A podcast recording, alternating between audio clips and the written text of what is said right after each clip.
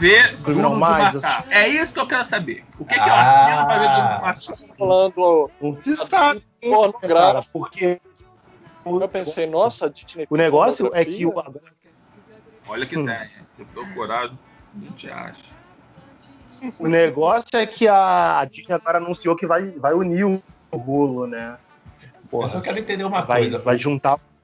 Eu só quero entender uma coisa. Por que, que o Alex está procurando onde vê legalmente Duro de Matar? Preguiça. Preguiça de matar. Preguiça. Porque um tá chegando o Natal e todo Natal eu vejo Duro de Matar um e dois. Eu sou assim com Gremlins. Todo Natal eu vejo Gremlins. Pode ser também, é um bom filme de Natal. Mas Natal chegando, igual a Duro de Matar mas pra é mim, duro... entendeu? Muito bem, tá começando mais um podcast Cinema e Série, podcast número. Eu não sei qual é o número desse podcast, também ninguém liga. Eu sou o Beto Menezes, junto comigo estão Rick Barbosa. Saudações cinéfilos! Hoje eu tô celebrando que vai acabar aquela frasezinha safada de somente nos cinemas. É o fim dessa hipocrisia o lindo Alex de Carvalho. Isso aí, né, irmão? Acabou, vai estourar a bolha, é isso aí. A gente avisou, hein? E a gente avisou. E ele de volta aqui, o global, o professor crítico de cinema melhor que você, Filipe Pitanga. Gostosa! Eita! Engravida! Não sei se eu tenho todo esse cacife, né? Porque afinal de contas, quem já conseguiu pegar um ônibus que estava lotado só de ex-namoradas foi o Alex. E eu adoraria ter sido uma mosquinha dentro desse ônibus, porque imagina a dramaturgia, a força cênica de um ônibus lotado de ex. Eu tava, in, eu tava indo te encontrar, filha da puta. Tava indo em, alguma, em algum e... prêmio Brasil aí da vida. Ih, eu lembro disso. Tu tava comigo, Beto. O Beto não entendeu nada que eu falei. Desce, Beto, desce, desce do ônibus, Beto. Ele que foi. A gente vai chegar atrasado. Desce, eu pago o Uber, desce, desce.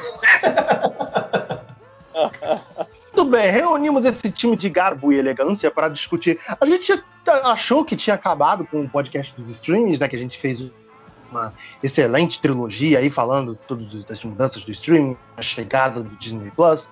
É, mas a Warner resolveu acabar com os nossos planos quando ela fez um anúncio sem precedentes Pô, bebê, mas você pode ter Matrix 4, por que não um quarto de streaming nosso? Pois é, pois, pois é, né?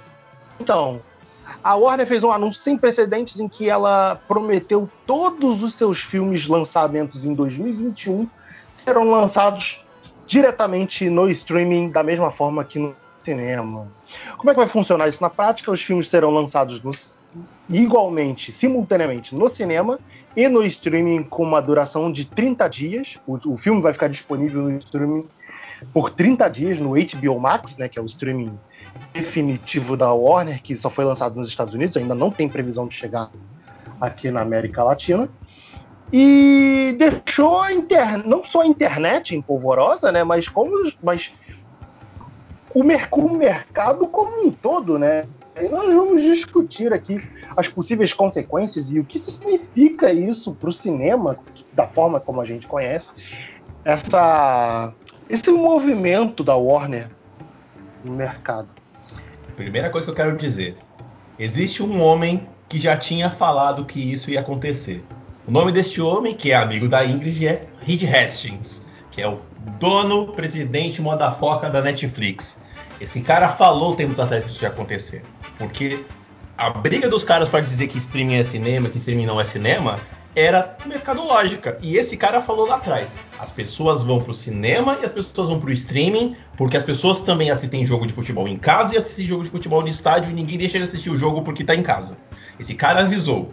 Agora, agora por causa da pandemia, estão pagando para ver. Agora teve que todo mundo concordar. Dá para fazer.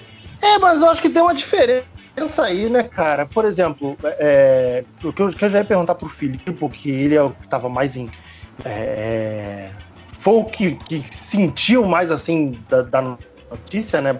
Talvez porque por ele ter uma experiência maior de mercado e ter entendido melhor as, as possíveis consequências desse movimento da Warner. Para contextualizar a gente melhor o que, que, que, que, foi isso. É, mas se o Rick quiser terminar o que ele estava falando, pode falar. Não é isso, era só eu botar pra fora. Eu tô só feliz porque aquela mensagenzinha pipoca não, de. me, não, não me traz essa imagem na mente, não. O quê? De você botando pra fora. Dá Calma. uma merda aí, vai sair na Piauí depois, dá uma E- merda. Não, não, pelo amor de Deus, não, não. Vamos preservar a audiência pra isso, faz isso não. É, No máximo é, te- é teta e se pagar no Patreon. Mas enfim, era- eu só, eu só tô, eu só tô feliz por causa da, do anúncio, porque, cara, não fazia mais sentido pra mim na minha vida aquela mensagenzinha na pipoca somente no cinema. Eu falei, mentira, a gente sabe que era mentira. Agora Eu vou chegar nessa parte, cara, porque eu não vejo isso com tantos bons olhos assim, não. Nem não eu. querendo ser conservador, Não, não. mas eu não Não, vejo isso com bons olhos, não, sacou? É, vamos che- eu tô brincando, obviamente, mas enfim, Não, tem, tem uns lances aí. Não se pro- Não se preocupa, amigo. Tá nada, hein? Botar na ponta do lápis, a gente sabe qual é a verdade. Tudo envolve um pouco de hipocrisia, sempre assim. Então, ouvir eles dizerem ah, é, é, somente nos cinemas é uma hipocrisia se já tá tudo nos torrents. é, se não existia uma janela. Tipo, a própria. É porque a gente vai ter que falar um, um pequeno arco para chegar aí, a gente vai ter que dar uma pequena volta, mas a gente teria que criticar a distribuição, a gente teria que criticar o mercado, a gente teria que criticar o- o, as fatias do mercado, né, que dividem entre um meio hegemônico, um meio mais alternativo, autoral, o que, que vem de festivais, o que, que vem de premiações, etc. Porque a verdade é que o mercado sempre só pensou nele mesmo. É uma frase que eu gosto muito. Há muitos e muitos e muitos podcasts atrás eu já tinha falado essa frase, eu não digo ela há algum tempo, que é um- uma entrevista que o Pedro Almodóvar, né, grande cineasta espanhol, deu pra gente aqui no Brasil no Roda Viva em 95, quando ele estava estreando A Flor do Meu Segredo. E o Almodóvar teria dito: cinema é parede. O que que é parede? Né? Parede é propriedade. Rousseau, né? A primeira pessoa que erigiu um muro criou a propriedade privada. E a gente está falando sobre cinema nesse sentido. Porque quando ele chama de parede, ele está dizendo que a pessoa que é dona da sala de cinema, ela detém a propriedade ou né, um- algum tipo de posse em cima de um terreno, de uma construção, de uma parede. E ela tem que pagar IPTU, ela tem que pagar impostos. Então, se um filme dos Vingadores vai dar mais renda para que ela possa pagar esses impostos, junto com a pipoca e o refrigerante, do que mil filmes brasileiros, ele vai exibir os Vingadores. Ele não vai ter uma ética cultural em relação a isso. Ele vai querer pagar a parede dele. Porque a gente sabe que o Almodóvar hoje é um sucesso mundial, mas na própria Espanha ele é um fracasso na frente dos filmes norte-americanos. Os Vingadores ainda tiram bilheteria do maior cineasta espanhol dentro do seu próprio país. E isso é um fato. Tá? Então, assim, a gente tem uma irresponsabilidade curatorial, de acervo mesmo, em relação a quais tipos de filmes nós temos o direito de ter acesso, contanto que se pague uma parede. É, fazer um adendo. Eu, recentemente, né, idealizei junto com Estação, eu idealizei bem antes da rede Cinemark e da, da UCI ter lançado, porque eles lançaram antes, porque o Estação demorou a lançar um pouquinho, por questões burocráticas internas, mas não tem problema. A, o que eu chamava de início de sessão bolha, né? Eu também não estou me sentindo à vontade de ir ao cinema no momento, com todas as questões de coronavírus, protocolo de segurança, mas eu tenho mais medo né, do transporte, do caminho até lá e das pessoas tirarem a máscara durante a sessão, comerem pipoca, espirrarem, tossirem no assento, do que do próprio protocolo da sala de cinema que eu vejo que está sendo seguido. Então, o que, que seria a sessão bolha? Eu já vou chegar onde eu quero chegar com a Warner. Sim. A gente idealizou que você, entre aspas, aluga a sala de cinema para você. Ver sozinho? Pode até ser. Você vai pagar caro para só você ver. Mas se você levar uma bolha que você confia, quem está dentro da sua casa? Por exemplo, se você mora com sua mãe, pai, irmão e irmã, por exemplo, já são cinco pessoas. Então, por exemplo, se a sala é 100 reais dividido por cinco pessoas, dá 20 reais, que é até mais barato do que o valor do ingresso andava sendo no- numa economia bem exacerbada. A Então, pessoa reserva a sala pra ela. A sala toda é dela naquela hora. para vocês e você confia na sua bolha. Então, assim, o Estação ele criou três cardápios, que um seria, agora a gente já vai estar chegando onde eu quero com o streaming, Um seria de clássicos, então custaria mais barato, seria pegar o acervo de clássico. O outro seria o acervo de estreias, o que está no, no circuito no momento. E o outro seria de filmes inéditos, de pré-estreias. Esse seria bem mais caro, porque você teria uma exclusividade de ver primeiro. Você fretaria sua própria pré-estreia durante aquelas primeiras semanas. Ok. O que, que o streaming faz hoje em dia? Na teoria, ele faz o à la carte. Né? Ele deixa você escolher o seu cardápio, ele invisibiliza muita coisa que, se você não presta atenção, sai do cardápio e como hoje em dia a gente tem que lembrar que contratualmente as redes de streaming detêm muito do direito patrimonial do filme, existe mais de um tipo de contrato, mas no mais é, é, pesado, né? Eles detêm o direito sobre o filme. Se não teve acesso em um, dois meses, e eles não tiveram interesse em divulgar, de estar nos destaques, de estar na manchete, esse filme vai sair do cardápio. E se ele sair do cardápio, a Netflix não tiver interesse em trazer ele de volta, ele pode cair no esquecimento ou até mesmo não ser preservado. Depende da ética do streaming. E se o streaming for encarado como uma parede virtual, eles talvez não tenham ética. Então vamos chegar lá. É evidente que existem brechas no sistema. Não é todo, toda sala de cinema que não tem nenhuma ética cura, curatorial, cultural de escolha de filmes. Não é toda sala que só precisa pagar a parede botando um Vingadores porque rende é evidente que todo o sistema é feito de exceções.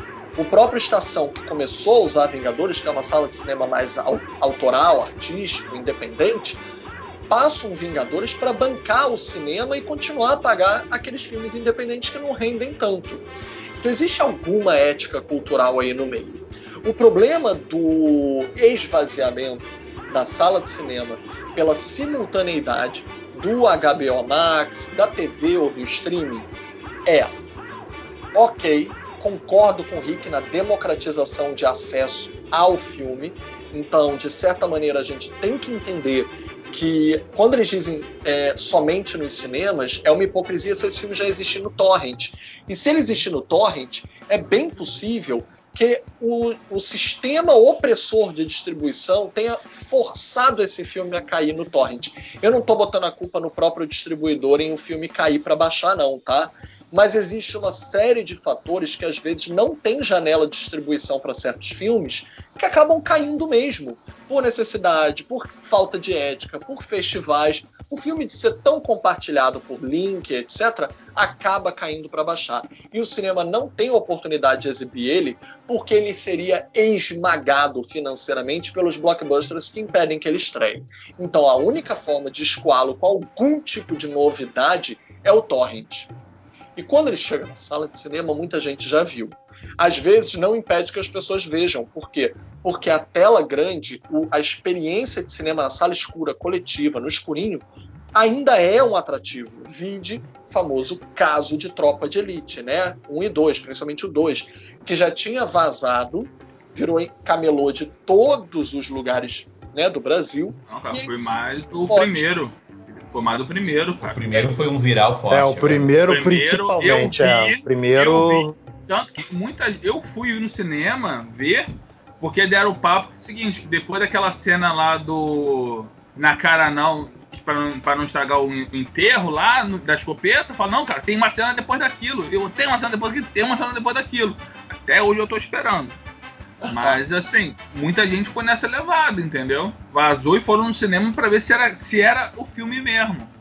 Sim, eu sei. É, houve dois tipos de público nessa parte. A galera que foi esperando, como o Alex, né? Esperando que aquilo tivesse algo diferente daquilo que, que viu na ilegalidade, e a galera que foi movida pelo buzz da galera que viu na ilegalidade. E assim, só para encerrar, é, o maior problema das do streaming comandar o circuito, ou dos canais comandarem o circuito, é que os cinemas, as salas já estão fechando, né, com o coronavírus. O Joia fechou recentemente no Rio de Janeiro.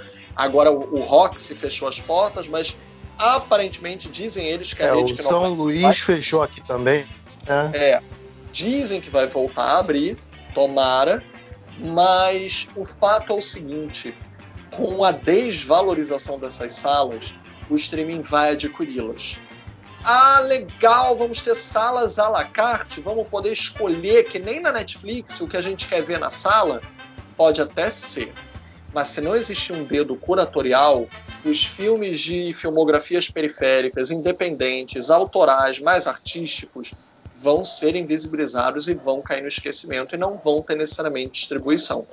Então, esse à la carte ele pode ser enganoso e ele pode afundar a gente a meras reproduções do streaming na telona de uma maneira que parece democracia, mas vai estar tá te empurrando uma narrativa única, hegemônica, do que todo mundo acha que quer ver.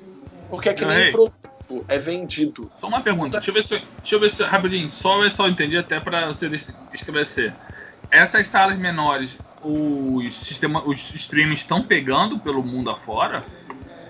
Pode vir assim. Nos Estados Unidos está rolando Sim, isso porque a, sabia, sabia, a, Netflix fez isso, isso. A, a, Netflix fez justamente porque era um dos impedimentos que, que a academia alegava para os seus filmes não concorrerem às premiações, né? Porque os filmes tinham que ser exibidos no cinema. Exato. Ah, então tá tranquilo. Comprou uma sala de cinema e pronto, botou os filmes dela lá. Sabe? Pois é, porque lá, tipo... isso, eu, eu entendo isso, porque o Felipe tá falando. Porque, mas é assim, pre, continuava predatorial porque as, porque as redes de cinema americana elas só passavam filme de estúdio megalomaníaco. Aí a Netflix teve que fazer esse é, movimento o, aí de comprar o cinema para poder exibir o filme dela. O problema é que a gente tem uma experiência de diferente, né? O mercado americano de exibição é totalmente diferente do nosso. Então fica meio foda de criar uma, um, um comparativo da realidade dos caras e a nossa, sabe? Porque lá, eu entendo, o Felipe pode me corrigir se eu estiver falando merda, mas lá, o por exemplo, o filme, quando ele entra na sessão, ele.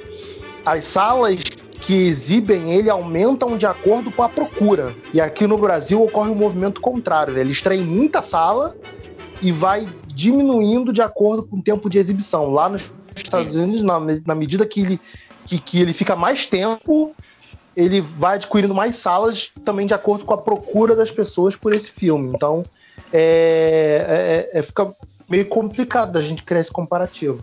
Tá, mas deixa eu ver se eu entendi. A Netflix então comprou esse cinema pra passar, sei lá, Roma, o irlandês. É, isso, o irlandês. Foi muito também por causa do irlandês. Que eles queriam lançar o irlandês. Ah, então ela tá Porra. lançando o Adam Sandler no cinema ainda? Caralho, Netflix. Não, o Adam Sandler eu amo muito a Netflix. Então tá errado. Não, ela gasta com. Ela gasta com. O, não, é porque o Joias Brutas não é da Netflix, né? O Joias Brutas é. O, o, se eu não me engano, é assim. É não, cara. Acho não? que o Bruto não é Netflix. Não. Não, então, mas no caso da Netflix também a gente Deveria. tem uma parada. É, podia ser. No caso da Netflix também tem uma parada. E a gente, lá, vocês me corrigem se eu estiver errado. Mas o lance da Netflix, ela, ela queria atrair a, o prestígio de, dos diretores. Ela queria ter o Scorsese, ela queria ter diretores renomados que trabalhassem com ela, porra, até para dar busca para ela mesma. O que, que atrai esses caras? Premiação e prestígio. O que, que dá prestígio? Oscar. Aí eles começaram a, a, ter um cringe que era onde é que eu exibo meu filme? A maneira deles de exibir o filme é comprar um estúdio. Comprar um cinema. É, tipo, o movimento foi contrário, né? Não foi que tem um, um, pouco do predatório das redes de cinema, mas tem também o um lance interesse pessoal da, da, própria Netflix, o que ela ia ganhar com isso. É, também porque os, as redes de cinema lá são é, propriedade da, dos grandes estúdios, né, entre aspas. Sim. Então também rola isso, esse, esse, tipo de coisa de não dar espaço pro cara, porque é uma concorrência direta pro, pro, pro dono do estúdio, né, porra. Esse movimento a gente está tratando como definitivo. Será? Por explico esse movimento está sendo feito agora porque o cinema teve que fazer se adaptar à pandemia. Volta, uma vez que tem uma vacina, tem alguma coisa, que as pessoas voltem a ir para o cinema, esse movimento vai se manter? Cara, mas você tem que ver o seguinte, as pessoas. Vamos pegar o, o, o negócio do futebol aí que muita gente está usando. Irmão, eu pago o pay-per-view para ver os jogos do meu time no conforto do meu lar. Se vier um clássico, porra, Flamengo e Vasco, caralho, foda, aí eu gasto dinheiro para ir no estádio. Se não, irmão, eu não vou levantar minha bunda para ir no estádio. Eu, eu também, eu concordo. Pra mim, pra mim vai ser isso. O, o cinema vai, vai estrear o, vai estrear no cinema e vai estrear no, no, no streaming. Brother, eu vou ver no streaming. Caralho, vai estrear Viúva Negra. Pô, Viúva Negra eu quero ver no cinema. Mulher Maravilha, pô, Mulher Maravilha eu quero ver no cinema. Eu concordo. Se a gente tratar isso como definitivo, é um movimento. Se a gente tratar isso como um temporário, como uma coisa que é só para tentar ganhar o dinheiro agora e ganhar audiência para HBO Max, porque a HBO Max não tá vindo com nada de novo, novo, novo. Cara, isso pode ser um movimento que os caras façam agora e uma hora que possa voltar depois de vacina e passar dessa loucura de coronavírus, os caras podem desistir dessa ideia. Ou não. Cara, acho não, cara. eu particularmente pode... acho que é uma coisa muito definitiva mesmo. Eu acho que ela pode não fazer isso no volume que ela vai fazer no ano que vem. Mas eu acho que ela vai passar a fazer isso com mais frequência sim, cara. Eu não acho que, por exemplo, a Disney vai fazer, vai continuar fazendo o que ela tentou fazer com Mulan. Falar, olha, eu vou liberar aqui, mas só para quem comprar o, o filme. Entendeu? Talvez possa ser uma outra. Porque, cara, você vê o seguinte: se eu hoje, porra, eu tenho o Disney Plus e a Disney Plus me cobra mais 30 reais para eu alugar Mulan, para eu ficar com Mulan por uma semana. Vamos botar Mulan de exemplo. Se você bota na ponta do lápis, não sai tão caro. Porque se é. você vai no cinema, se você, por exemplo, vai você mais uma pessoa, já, já os 50 reais já se pagou há muito tempo. Aham. Uhum. Sim. E, e aquele negócio. Esse 30 reais já ficou só no estacionamento. É, Exato. streaming, Exato. cara, você, às vezes você tem que fazer conta seguinte: eu não tá vendo, uma pessoa tá vendo, tá? Duas, três, até quatro. Cinco, cinco pessoas, vamos botar uma família em média. Quatro pessoas estão vendo aquele filme. Então são menos quatro ingressos de bilheteria. O cara tem que ganhar o dinheiro dele também, mano. Sim, aí volta, mas aí volta no lance da distribuição que o Felipe tava falando, né? O, o, o, o grande estúdio e o grande filme, o cara pode bancar a sala de cinema e o streaming ao mesmo tempo.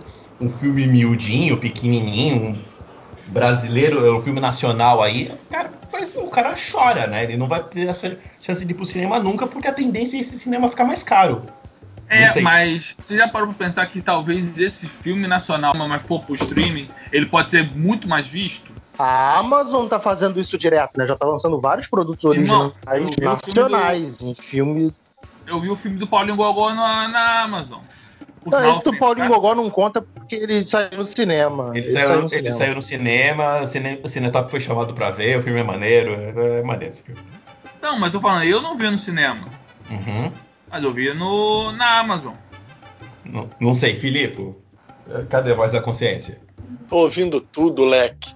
Mas não, vocês falaram tudo, é ah, essa a questão mesmo. A questão é, o mercado não vai necessariamente ter uma ética. O streaming, ele tem a sua própria forma de existir.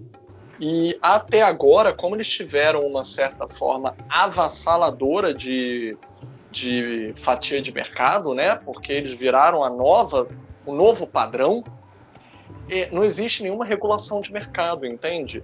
O melhor exemplo que a gente até já deu em algum podcast pregresso, o Rick é o nosso catapiolho que vai saber melhor do que eu, foi quando o Vingadores Guerra Infinita né, estreou na Coreia, e a Coreia tem um cinema nacional muito forte, né? Vide o fato de terem conseguido ganhar o Oscar agora com Parasita, mas e a Palma de Ouro no ano anterior, né, de Cannes o, o cinema coreano ele estipulou na mesma hora restrições para não haver essa questão ética né, de monopolização de mercado. Para nunca mais um filme de língua estrangeira que não coreana, de um investimento que não é deles, que vai ser uma evasão, uma evasão fiscal total, né? Porque é uma obra de fora, tudo vai sair dali, o dinheiro não vai ficar.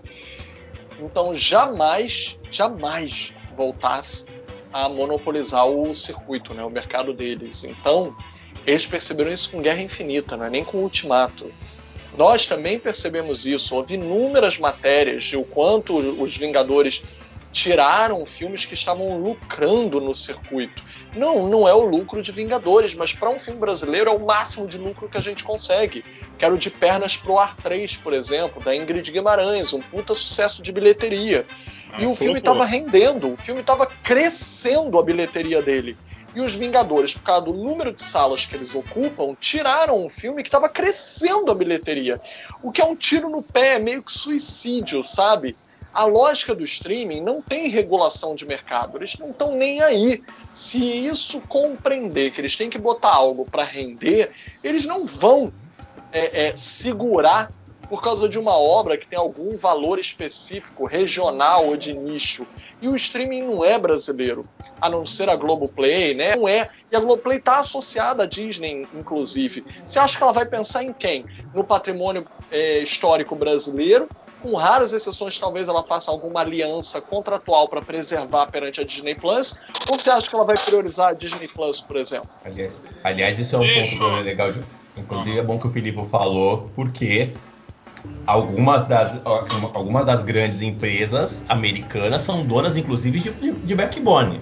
Então elas têm direito sobre o tráfego que é a linha, a linha telefônica, a internet. Os, acontece isso lá nos Estados Unidos. Inclusive a Netflix sofre pra caraca, porque ela já. É por, porque os caras fazem corte no tráfego de rede. Olha, é Netflix, corta. Baixa, piora o serviço quando for Netflix. É, Agora, são esses conglomerados todos, né, cara? Eles atuam nessas frentes todas. Pô, não, o, o, grupo o, da Warner, né? O, o AT&T, né? Que era a antiga American Online, todas essas coisas, cara. Não, a, a, American a, a, a Claro tentou molhar o show, agora o show da Disney Plus chegando no Brasil, tentando botar alguma regra de TV e tudo mais que não ia se aplicar e a, é, a Claro estava falando pela Claro TV, mas putz, a Claro estava falando como provedora de conteúdo também, porque ela tem o, a, a net, a, os próprios conteúdos dela de TV, né? A Disney também a, já anunciou que vai produzir conteúdo é, nacional. Né? nacional, sim. sim. Deixa eu só fazer um parênteses antes de você puxar, coisa claro, rápida. Claro. Gente, o podcast que o Filipe comentou é o 122, tá? Eu tomando o cu Scorsese. A gente tava falando lá sobre cinema coreano, proteção e tudo mais. O Filipe e o Denis entraram numa discussão sobre isso. Caralho, como é que você lembra dessas coisas, cara? Eu, não caralho, eu sou a memória viva desse podcast. O que é muito caralho, esse, é que homem, porra. É muito pica mesmo, meu irmão. Eu não lembro nem o que cara. Que porra. O que o Porra, não lembro. Não lembro nem porque eu tô aqui, cara. Porra. porra. Eu sou a memória viva desse podcast, pô. Ah, tu é mesmo, irmão. Porra, tu é foda. Mesmo, cara, na moral.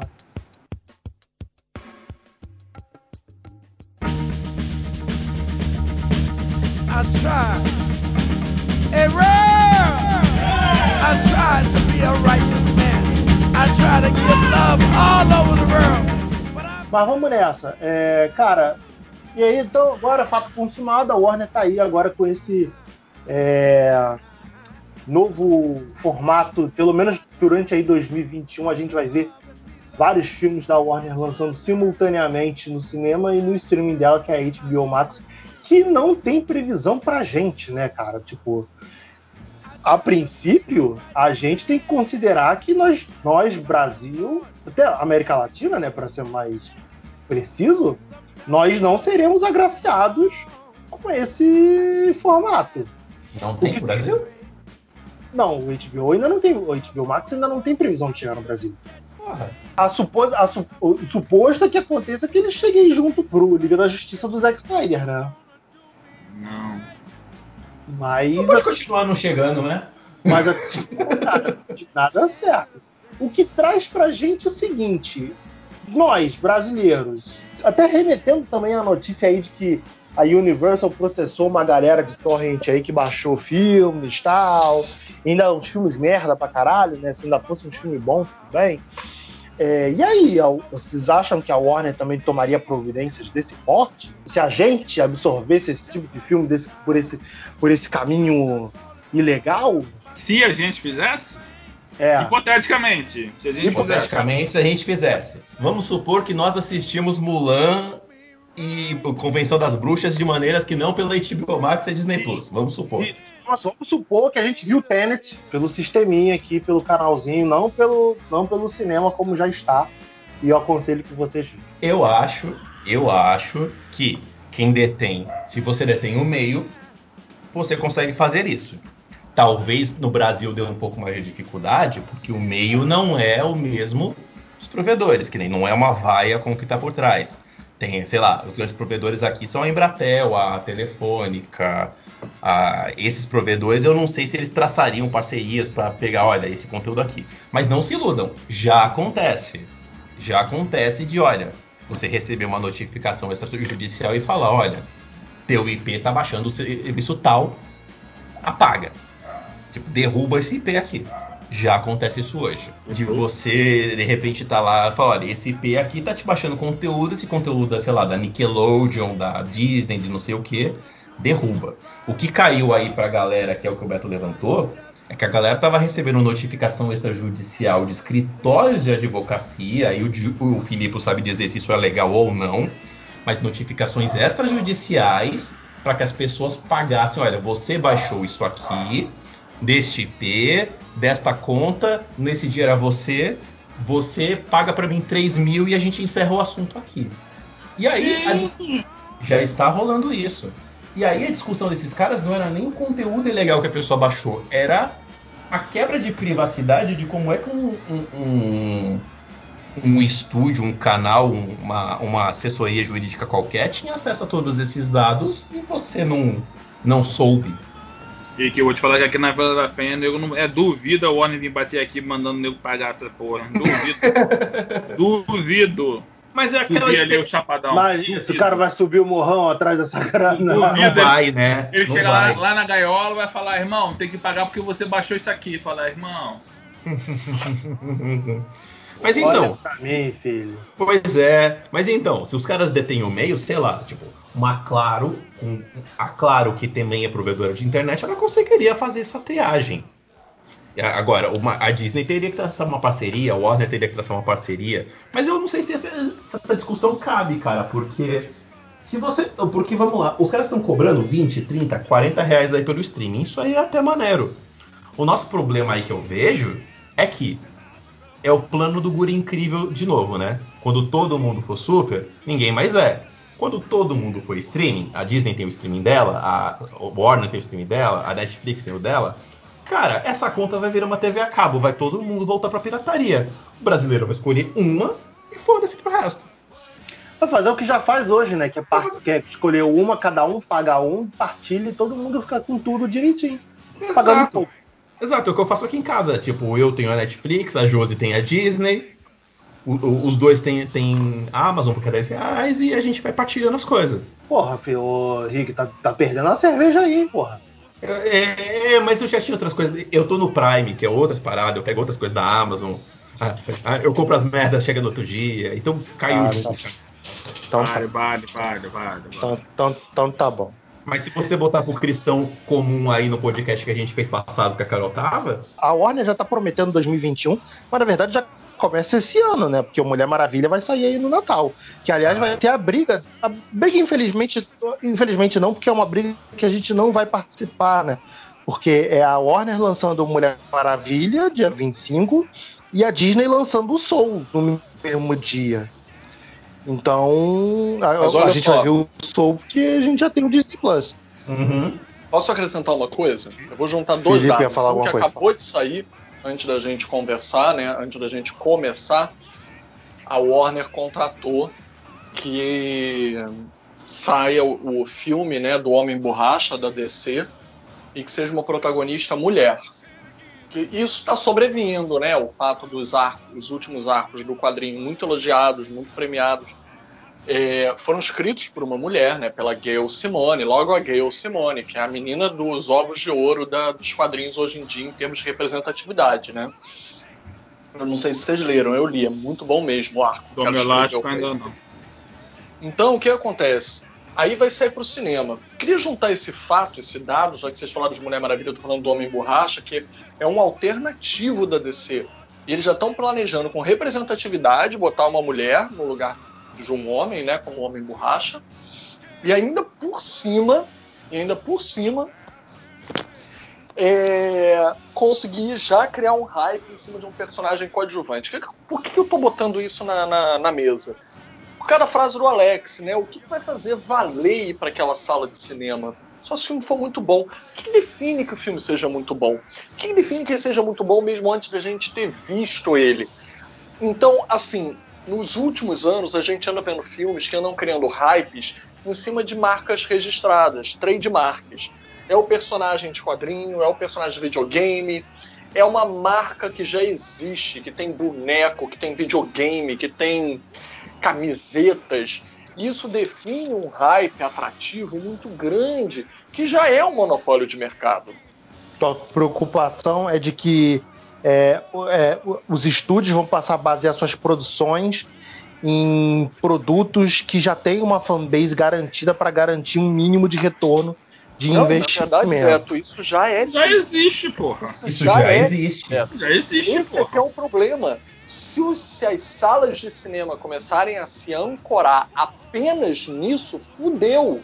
Sala de cinema não vai mais ter curadoria, só vai ser literalmente uma programação. Estreou, entrou. E o que estreou, que tenha peso, que tenha uma marca que pode entrar, senão você que se lute, você que lute para conseguir reservar a tua sala e fazer a tua exibição para tua família ali do, do Mas hoje menor. não funciona assim, Felipe? Hoje já não funciona assim? Um ingresso de cinema tá caro o suficiente para você só botar marca pesada. Eu entendo que é errado, eu não concordo. Você mas o cinema hoje já, já tá assim. assim. Mas posso só te falar uma coisa? Eu vou voltar para a primeira rodada e lembrar vocês de uma coisa. Oi, claro. As salas que vão ser compradas pelo streaming vão ser as menores, vão ser as que já estão falindo, já estão fechando. Não vai ah. ser a sala gigante. As salas que vão fechar primeiro, que já estão enfrentando o problema de fechar, são as mais autorais, são as menores, as que passam os filmes mais alternativos. As salas grandes ainda conseguiram passar o Tenet, ainda vão conseguir passar a Mulher Maravilha. As salas grandes já são mercado dos grandes filmes. Se elas mantiverem a autonomia delas, é porque os grandes filmes estão mantendo elas abertas. E as menores irão fechar, irão ser compradas e não vão ter alternativa. As menores que não eram obrigadas a passar esses filmes gigantes vão passar porque vão ser propriedade dos streamings. Eu vou dar um outro exemplo além do que eu falei sobre regulação de mercado, nós temos que falar sobre políticas públicas. E eu não estou falando só do Brasil, eu não estou falando aquilo que o Brasil está super polarizado entre esquerda e direita, e a direita acha que cinema, Ancine, Lei Rouanet é mamar nas tetas do governo. Gente, isso é conto da carochinha. Só para quem acredita nisso e estiver nos ouvindo, deixa eu só falar uma coisa.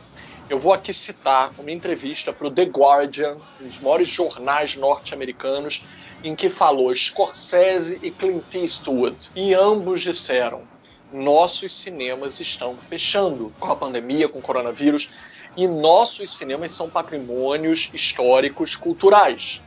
Inclusive cinemas famosos, que são pontos turísticos, como Chinese Theater. Scorsese e Clint disseram: cabe ao governo, ao governo dar subsídios e patrocínio para que esses cinemas subsistam como se fossem tombados. Porque o patrimônio histórico-cultural, não só dos filmes que passaram lá, mas da experiência que é essa sala, que é essa parede, precisa continuar a existir. É o testemunho do que essa parede já viu.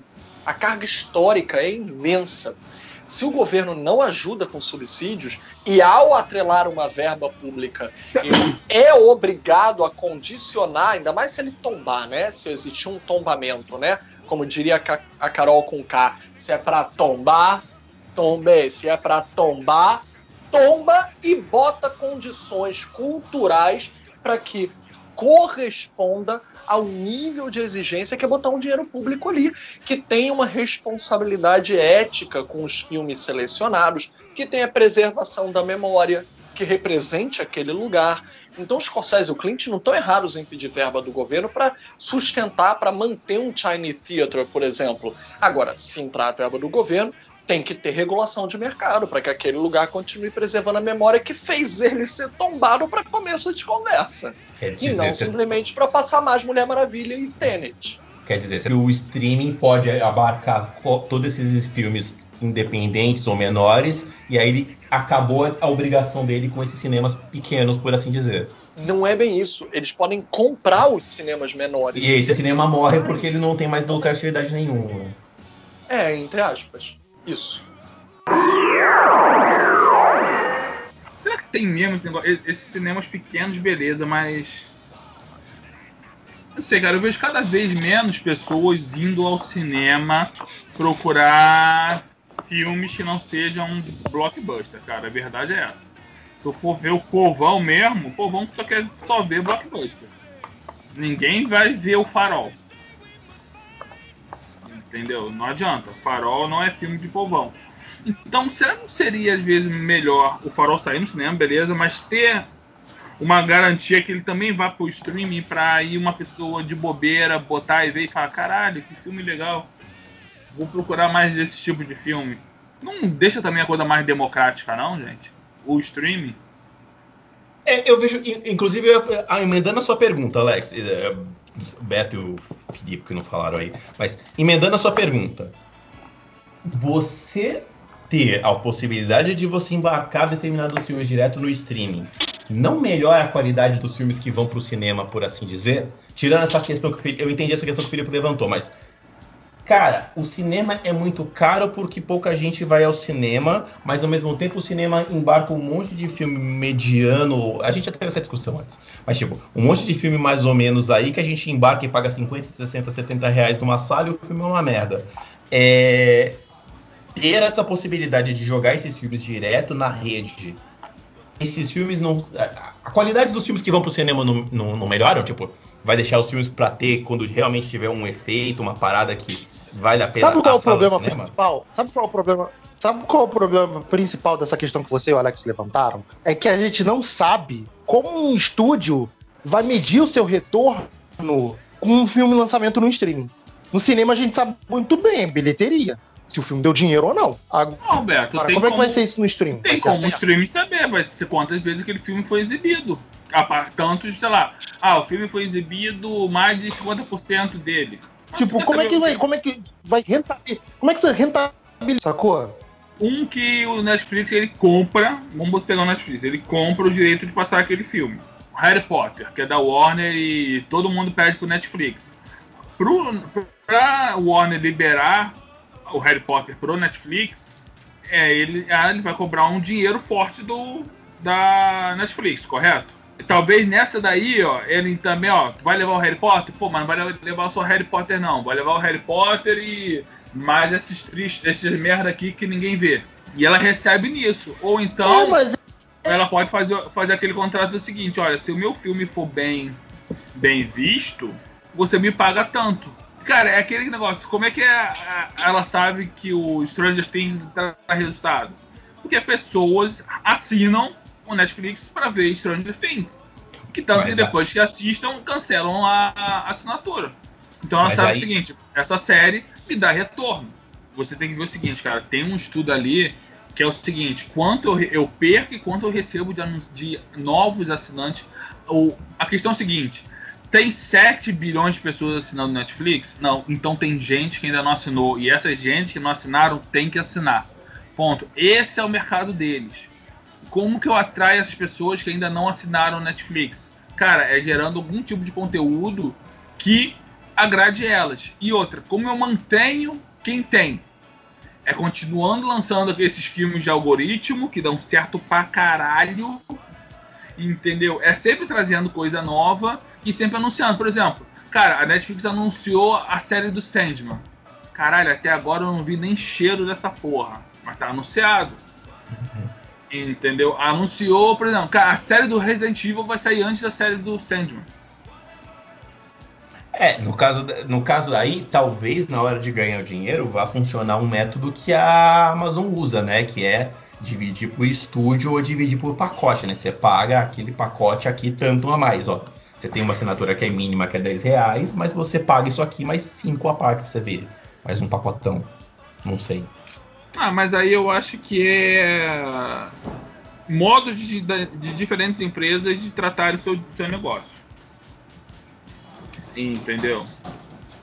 Mas aquele negócio, cara. cara, vai chegar uma hora que a Warner vai, vai lançar o seu canal de streaming. O que pode acontecer, cara, é o seguinte: todo mundo lançou o canal de streaming e verem o seguinte, porra, não tá valendo o gasto, a gente não tá conseguindo assinatura, vamos cancelar, vamos fechar essa porra, que nem o YouTube fez. Entendeu? O YouTube falou, cara, não deu certo o YouTube Red, fecha essa merda, vende Cobra Kai pra quem tem que vender. E vamos tocar Na verdade, o YouTube Red ainda existe, né? Ele só não. Promu, não, Não o YouTube nada. parou com as produções fechadas. Produções fechadas. O negócio do YouTube é fazer reality show e, e coisas assim, mas. Mais youtuber. Mais youtuberzescas mesmo. Uhum.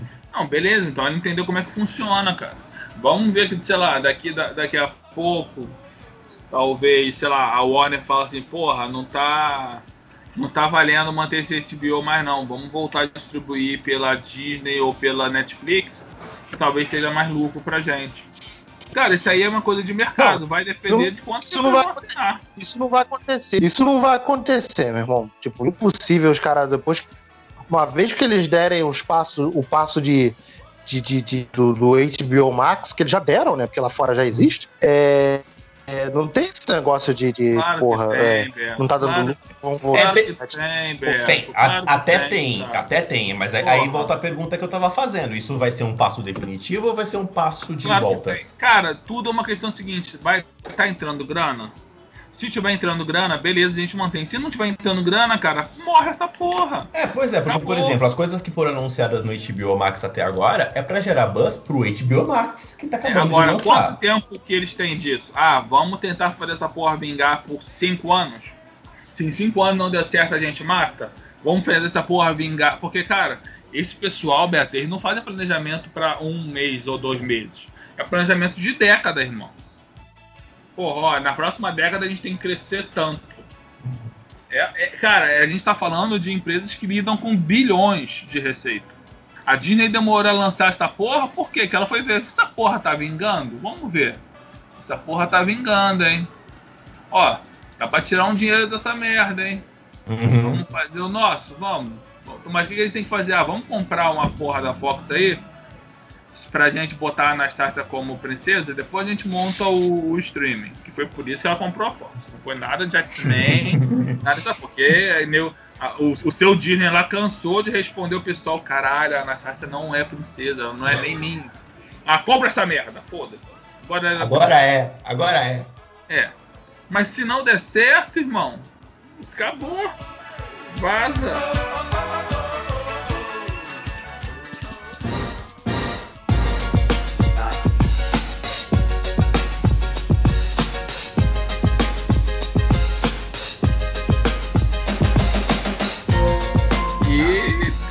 Cara, eu não acho que o cinema vai acabar, mas eu acho que a gente está passando por uma grande modificação, cara.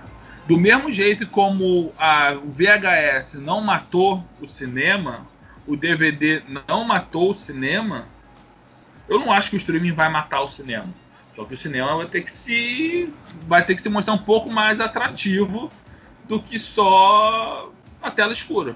É, eu concordo, eu concordo porque eu acho que o cinema tá muito cômodo, cara. O cinema tá muito cômodo cobrando muito caro e virando uma parada muito elitizada e, e perdeu a- o encantamento de. Encantamento não perde, eu não acho que perdeu o encantamento, mas eu acho que perdeu a inovação.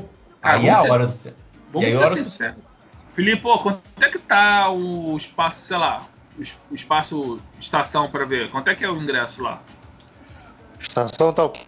30 dinheiros? Estação, mesmo preço de qualquer outra sala, infelizmente, mesmo sendo um cinema de arte, ele não tem como ter um ele não tem como oferecer de maneira mais barata. Mais ou menos ele equipara. A diferença que ele faz é promoção em vários dias, né? Então segundas-feiras são bem mais baratas deles, sempre foram. Mas eles são o valor de um mercado. Não, São eu perguntei mercado, isso, até cara. porque eles também têm cinema em shopping, etc. Eu perguntei isso Quando eu pelo disse- seguinte: Fale. tu acha que hoje o, ingre, o valor do ingresso, a gente já debateu isso em algum podcast aí também, o Rick daqui a pouco traz a, a informação pra gente, porque ele aqui é trabalhamos com informação precisa. É, tá muito caro, brother. Porra, não, não dá mais pra você ir, ter, ir pra cinema. Assim, alguém de periferia ir pra cinema, brother. Não dá. Eles alegam, quer dizer, não é só a estação. Todo cinema alega que é por causa das meia entrada, né? Ah, para além da evasão, para além do, do esvaziamento das salas, eles alegam que é a meia entrada. Mas olha só, até vou falar uma coisa a mais, né? O, a sala de arte, como ela tem um patrimônio histórico cultural que eu falei, outra ideia que eu já tinha dado, a estação vai lançar em breve, o Petra Belas Artes já lançou lá em São Paulo, é o cartãozinho Fidelidade. Que é para dar de presente, etc. Como ninguém tem indo ao cinema necessariamente agora, vai valer durante uns meses, a pessoa pode, vamos dizer, usar esses 10 ingressos quando ela quiser, ano que vem, e pelo menos já paga ao cinema um cartãozinho, uma assinatura, uma anuidade, uma mensalidade, como se fosse sócio da academia, como se fosse sócio da locadora, para que já vá sustentando o cinema, sabe? Isso já é um modelo muito real e muito factível na França. A França tem muito isso. A França, os cinemas têm carteirinhas que você é sócio do cinema. Você não paga para ir ver o ingresso. É um modelo até alternativo disso. Você paga uma carteirinha, uma anuidade ou uma mensalidade, tem vários pacotes. Se você pagar a anuidade de uma vez só é mais barato, com desconto. Se você parcelar em 12 meses tem outro valor. E você está ajudando a sustentar o cinema com isso, sabe? Você, e aí você faz você um tem pass, né? você vê quantos filmes você quer.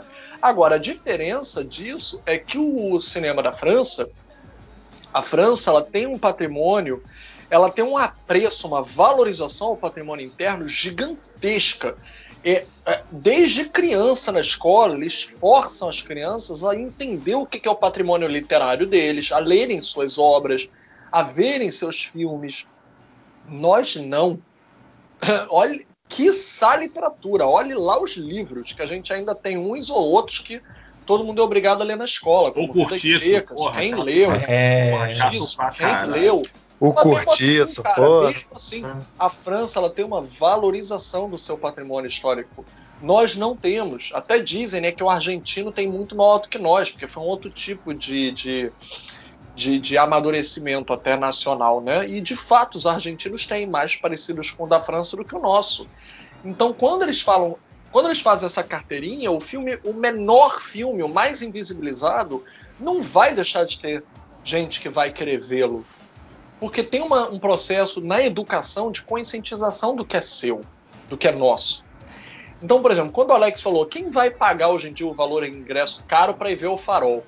Se você é sócio do cinema, por exemplo, nesse outro tipo de modelo, né? Você é sócio da locadora, você é sócio da academia. Você tem a carteirinha, pode ver os filmes que você quiser. Você já está bancando o cinema mesmo que você não tenha visto naquele mês. Não viu nenhum filme naquele mês, no próximo vai ver 20 filmes. O problema é teu. Mas é, você está ajudando a bancar o cinema e se você tiver essa valorização interna, você não vai deixar de ver o farol, entendeu? Dentro da- é um- dessa loja. Pô, Esse posso- modelo é legal, você já Posso pagou um voucher. pagar agora de liberalzinho escroto?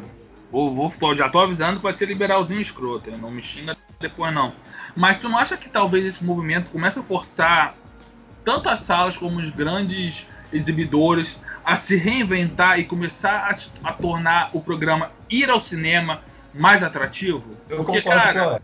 Ficou algo tão blasé ultimamente que eles vão no cinema pra quê? Ver só. blockbuster, mas Quer ver? Antes do parecer um argumento neoliberal, mas você também tem razão. Tudo na vida, tudo alcança uma saturação. E cabe a Bebê, pode botar de headlight no do episódio, tá? Felipe concordou com o neoliberalismo. Alex tem razão. Alex tem razão. Caiu, Olha, caiu olha, a máscara do aí. Euler- Caiu mais Olha, uma máscara. é isso. Essa é porque vocês Eu, Essa aonde você essa pontada esteja aí, coração, Beijo. valeu, meu. Essa pontada que você Vocês sentiu agora foi isso. como mutuamente excludentes. A questão é não cair nas armadilhas que isso gera e que vem junto. Então não pode, por causa da lei de livre mercado, de livre concorrência de mercado, achar que a- o único resultado possível é o melhor resultado, ou o que, que é melhor pela visão de cada um. Mas traduzindo, o que seria a diversidade, ou que seria a reinvenção, que seria a criatividade, a adaptação, você não pode esperar o melhor. Então, por isso que eu falei, tem que haver regulação de mercado, mas é aquela dicotomia que sempre existiu, né? O público com o particular, a iniciativa privada com a estatização. Então, a gente tem que, assim como eu falei o exemplo do Martin Scorsese do Clint Eastwood, o dinheiro público tem que vir com condições.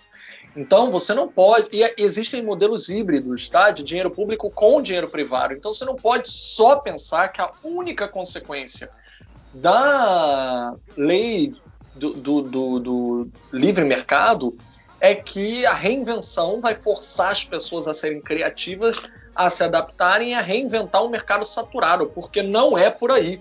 Se depender do mercado, você tem que entender que o capital, por si próprio, é altamente predatório. O que ele vai fazer é consumir, descobrir uma nova forma de extravasar, de desaguar isso, e aonde ele puder consumir mais, ele vai dirigir o novo intento dele. Então, não é só deixar esse bicho solto, não. Porque se depender dele, não vai vir algo criativo como solução de reinvenção do, do velho sistema. Eu... É um cabo de força. Então vai continuamente a ser uma luta, um conflito. Eu vai haver esse neoliberalismo, mas vai ter que ter todo um outro lado para poder resistir. E na resistência, a adaptação vai criar coisas muito criativas. Aí sim, de fato, vai. Eu entendi esse ponto, eu entendi você, Lipo, mas eu acho que eu vou mais pro lado do, do Alex numa coisa. Aí você, aí você me responda. Vamos lá. Nós se acostumamos a comprar coisas para nossa casa, quem vem dos anos 80 e 90, e imaginar a qualidade vendida como qualidade de cinema. É, ó, a gente vai comprar uma TV, a minha TV tem que estar com a imagem limpa, com, ó, eu quero tela de cinema. Olha, o som dessa TV, o som da minha TV é som de cinema. Tipo, a, a, a, nossa emulação de casa, de ambiente perfeito, de qualidade alta, sempre foi baseado pelo cinema. E de uns tempos para cá, é, com a tecnologia chegando em casa, as pessoas não têm mais o apreço de ir pro tipo, não tem mais o mesmo apelo porque essa tecnologia já chegou na porta das pessoas e o cinema não se reinventou. E as pessoas querem uma compensação pelo dinheiro que elas estão gastando no, indo até a sala. Eu não digo apaixonado, tipo eu, você, Beto, Alex. Eu digo assim, a o, o, o populacho, o comum. Por, se eu consigo comprar uma TV em, Sendas e eu compro uma TV de dois mil reais e ela já me dá um, um som legal, eu vou no cinema para quê? O, qual é o atrativo? Então é, é essa a pergunta será que nesta hora, onde todo o cinema está vindo para sua casa, não é a hora que o cinema vai precisar fazer alguma coisa mais maneira e mais para frente para poder atrair essa galera de volta? Falar, eu assisti em casa por causa disso, mas eu vou no cinema por causa daquilo. Eu dou até um exemplo. Tem um cinema aqui em São Paulo que ele é, puta, ele é longe pra caceta porque é pro pobre não ir, tá? É, falei logo. É, que cara, eu fui no, ele tem um puta um esquemão de som e a gente, eu fui na estreia dele e o esquema de som dele é assim: o som anda pela sala. É uma tecnologia que o som anda pela sala para acompanhar o, o, a presença, para o cérebro ter aquela sensação de presença. Então, sei lá, você está assistindo o seu Velozes e Furiosos e o carro passa por você, passa pela estrada, você vê o som saindo de trás da sala indo até a frente para você ter aquele zunido, entendeu? Essa tecnologia que deixa você mais imerso. Aí é que essa é a minha pergunta na hora que todo o cinema for para dentro de casa, não é a hora que o cinema precisar fazer alguma coisa para levar a galera de volta? Olha, eu vou ser bem é, sincero. É, eu, acho... eu, vou discordar de quase tudo que o Rick falou, tá? Porque as formas, mas. É, tá falando é, merda. É uma, tá é uma razão merda. equivocada. É uma razão equivocada, porque você tá dando razão pro mercado. E mercado não existe sem o consumidor. Você tá botando o objeto como protagonista, quando é o sujeito quem é. Se o objeto dá uma televisão melhor, dá um home theater, não, não quer dizer que todo mundo tem home theater. Porque senão você vai estar tá botando uma régua muito alta na população. Então, não, não vai simplesmente substituir. A experiência de cinema sempre foi coletiva. O, as pessoas, isso não é só do cinema, isso é de qualquer coisa. As pessoas naturalmente querem aglomerar, não é só por causa do coronavírus. E a experiência do cinema, ela é aglomerizante. Então não vai dar para aglomerar em casa necessariamente com o mundo se você não tiver um home theater. E não é todo mundo quem tem um. Um dia pode até ser que seja que seja tão barato ter que todo mundo vai ter, e aí vai ter outras novidades, como, como a gente sempre lembra a frase dos incríveis.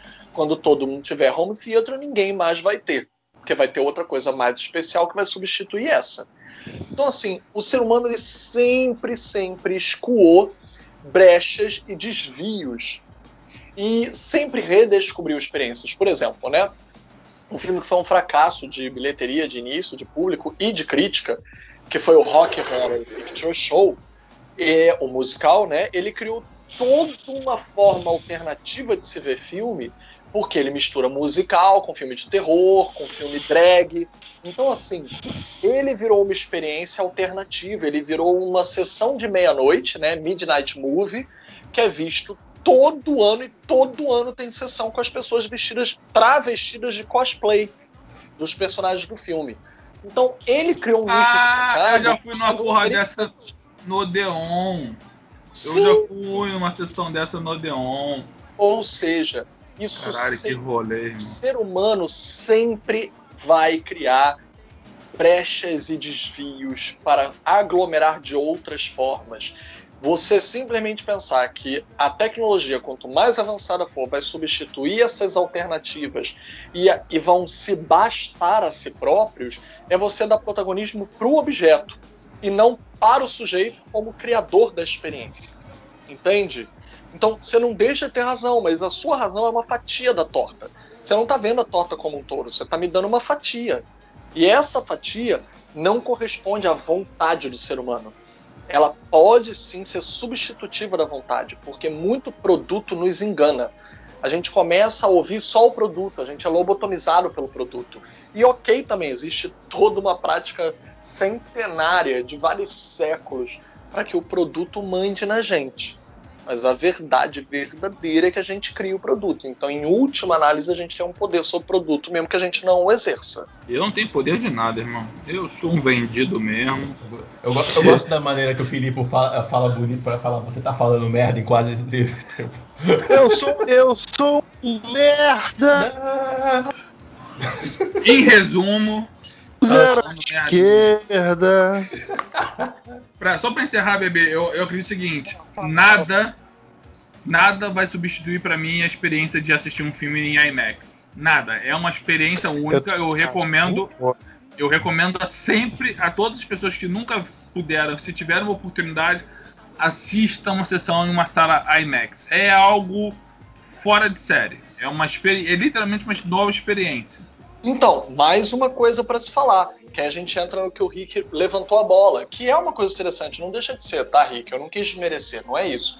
Mas, por exemplo, vocês já viram algum filme brasileiro no IMAX? Infelizmente não. Não. Por que não? Eu- Porque eu não se a tecnologia existe, está dentro do nosso país, nós exibimos nosso próprio cinema, mas nós não temos a alternativa de ver o nosso próprio cinema numa tecnologia que nós detemos que se chama o IMAX. Mas a gente tem produção, produção Em gravada em IMAX. Temos, por incrível que pareça, temos, mas eu volto a perguntar, por que não? Porque não tem mercado. Na verdade, eu acho que não Cinema- tem distribuição. não. Talvez não tenha Não, distribuição. na verdade, eu não acho que lembro o se tem mercado- A a- não, não é nem a distribuição. A prioridade pro cara exibidor é o filme que vai trazer maior rentabilidade pra ele. É, cara, é o seguinte. Entre ok, botar ok. filme Brasil e o filme e Mulher Maravilha, o cara vai botar Mulher Maravilha, porra. Daqui a dois anos, Cidade de Deus vai fazer 20 anos, tá? É um dos maiores filmes da história do cinema brasileiro. Vamos dizer que ele lança uma versão remasterizada. E ele é um puta sucesso, na teoria ele é uma garantia. Ele valeria ser lançado no IMAX daqui a dois anos? Vale. Você acha que as Acharia- pessoas iriam ver, já que nunca ninguém viu esse filme no IMAX? Eu acharia que se. Olha, Cidade de Deus e Tropa Pela de comemoração, eu acharia, eu acharia Elite. Sim. foda, é. Então hoje dá pra criar um mercado? Mesmo que ele não exista? dá, mas tem- o que você tem que entender é o seguinte, cara, filme nacional, não sendo alguns de comédia, ele ainda recebe, as pessoas ainda têm, não só fi- filme nacional não, tá, cara? Produção nacional. Quando você vê uma série nacional no Netflix, hoje tem muita gente que fala, ah, eu não vejo porque é nacional. Então é muito mais uma questão de cultura da cabeça de, do, de quem ah, vai assistir que necessariamente qualidade de produção. Porque, cara, filme Então, bom. Alex ou acabou de falar tudo. Tem tudo que é língua, bro. Tem filme americano que é uma bosta. Tem filmes. Não, obrigado. Exato. Alex É o que mais tem, São inclusive. sensacionais. falou tudo, é questão cultural hoje. E a cultura não nasce sozinha, tem que haver incentivos. Sim. Cultura e educação são extremamente interligados. Se não vier desde cedo, a gente não cria. Então, assim, lembrando, esses filmes, como a gente já conversou quando eu estive em Berlim, a gente até já gravou podcast quando eu estava lá, eu- eu já vi filme brasileiro nosso no IMAX, no Festival de Berlim. Então, e com salas lotadas e gente aplaudindo de pé no final. Então, se nós podemos encantar um povo estrangeiro que lota uma sala para ver um filme brasileiro no IMAX, levanta de pé no final, isso cria um mercado, por que não nós mesmos? Aí o Alex, Cara, não. Eu vou, eu vou assumir o compromisso aqui. Se lançar a Cidade de Deus no IMAX, eu pago para ver. Com corona, sem coronga, eu vou pagar para ver. Posso dar um desafio? Pode dar, a gente não, tem um como só, conseguir, um A gente tem como conseguir incentivar essa sessão e produzi-la, inclusive. Quer tentar? Top. Perfeito. Fechado. Já é, liga pro meu escritório. Caralho. Vamos, né? Tô aqui. Não ri não, Beto. Acabou o macarrão de Não ri não. Beto, não ri não. Tu tá nessa rabuda também. É. Não sei porque tu tá rindo. Ouvintes do Cinema em Série marquem na agenda. Daqui a dois anos temos um encontro. É Todo mundo devidamente vacinado. Eu vou estar tá pobre mesmo, então. É bom, já, é bom já garantir uns trabalhinhos para 2020. Cidade de Deus vai fazer 20 anos. Pois é. é estamos ficando, estamos ficando velhos, Magneto. Então, gente, pra gente finalizar isso aí fora, é, vamos lá, 2021, os filmes da Warner já vem aí no streaming. O que, que vocês estão esperando para ver? Mulher Maravilha. Mulher Borracha. Mulher Maravilha esse ano. Um que eu fiquei extremamente decepcionado de, desse formato, embora vá lá no cinema também, mas o Duna, cara, eu acho que o Duna vai ser um puta de serviço de, de lançar eu, dessa forma. Porra, cara. eu tava. O Duna eu queria ver no IMAX, cara. Esse é um filme que, poxa, esse vai doer de assistir Duna, assim. O Duna implora, meu irmão. O Duna implora por, por uma tela de IMAX, cara. E, e ver um formato assim de, de casa vai ser puta, um, um desserviço, cara. Pois é, pois é. é o Duna vai sofrer, o Duna vai sofrer. É, é, é, isso é triste, cara. Puta, é um puta filme que eu queria ver muito. Agora, tirando esse, é. Cara, eu queria. Eu acho que eu assistiria na moral o Mortal Kombat. Que eu tô querendo muito o Mortal Kombat. Porra, você é fala, irmão. Ah, eu assistiria no HBO Max. Na moral, eu assistiria no HBO Max, mas Mulher Maravilha e o Duna eu implorei. Eu, Porra, no HBO Max vou rever. Pois é, pois é. Sou muito putinho de Mortal Kombat, eu preciso ver isso no cinema. Ah não, eu sou vadia, eu vou assistir, eu vou assistir, mas assim, eu, eu deixaria para ver em casa, mas no cinema eu imploraria pelo Duna mesmo. O Duna é, é, é triste. E o Godzilla vs Kong também. Caralho, é, e é, né, da Warner, esqueci essa porra da Warner. Esse Godzilla vs Kong também aí isso deve ser uma merda, mas no IMAX deve ser muito Porra, Vai ser uma merda. Mas vai ser aquela merda. merda que eu vou estar tá chorando, vibrando e falar: ah, vai, Gojira, porra! é desse. uma merda, mas eu vou assistir no IMAX. porra, é, é, uma merda que eu vejo sorrindo de orelha a orelha. Tá, você tá, você tá vendo aquele balde de merda, mas você passa na cara igual o Coringa puxa o sangue, sabe? Então é foda-se, eu vou ver. Sem acreditar, mas Rick, de onde é que tu tira essas tuas hipérboles de passar merda na cara, Rick? muito tempo livre, né? É muito tempo. Aliás, ó, antes da gente antes do Beto encerrar, o podcast, que, o podcast que o Felipe, que o, que o Alex mencionou, é o 75, que eu ainda vai ir pro cinema, e o 145, que é, que é o do pós-pandemia. Eu não vou nem discutir isso, eu acredito, cara, porque. pode confiar, pode confiar. Pô, confia no pai, irmão. Ah, muito... Tudo bem, pessoal. Esse foi o nosso podcast. Espero que vocês tenham curtido. É, tinha um podcast aí para lançar, mas é, a gente vai, vai, lançar esse que está muito mais interessante do que o outro. Então, é, e o outro vai ficar guardadinho para a gente lançar na sequência. É, cinemissérie.com.br, facebook.com.br Cinemissérie, Twitter, arroba Cinemissérie, Instagram, arroba site Cinemissérie. A gente não faz mais nada lá, mas as redes ainda estão lá. É, valeu, galera. Até a próxima. Tchau, tchau.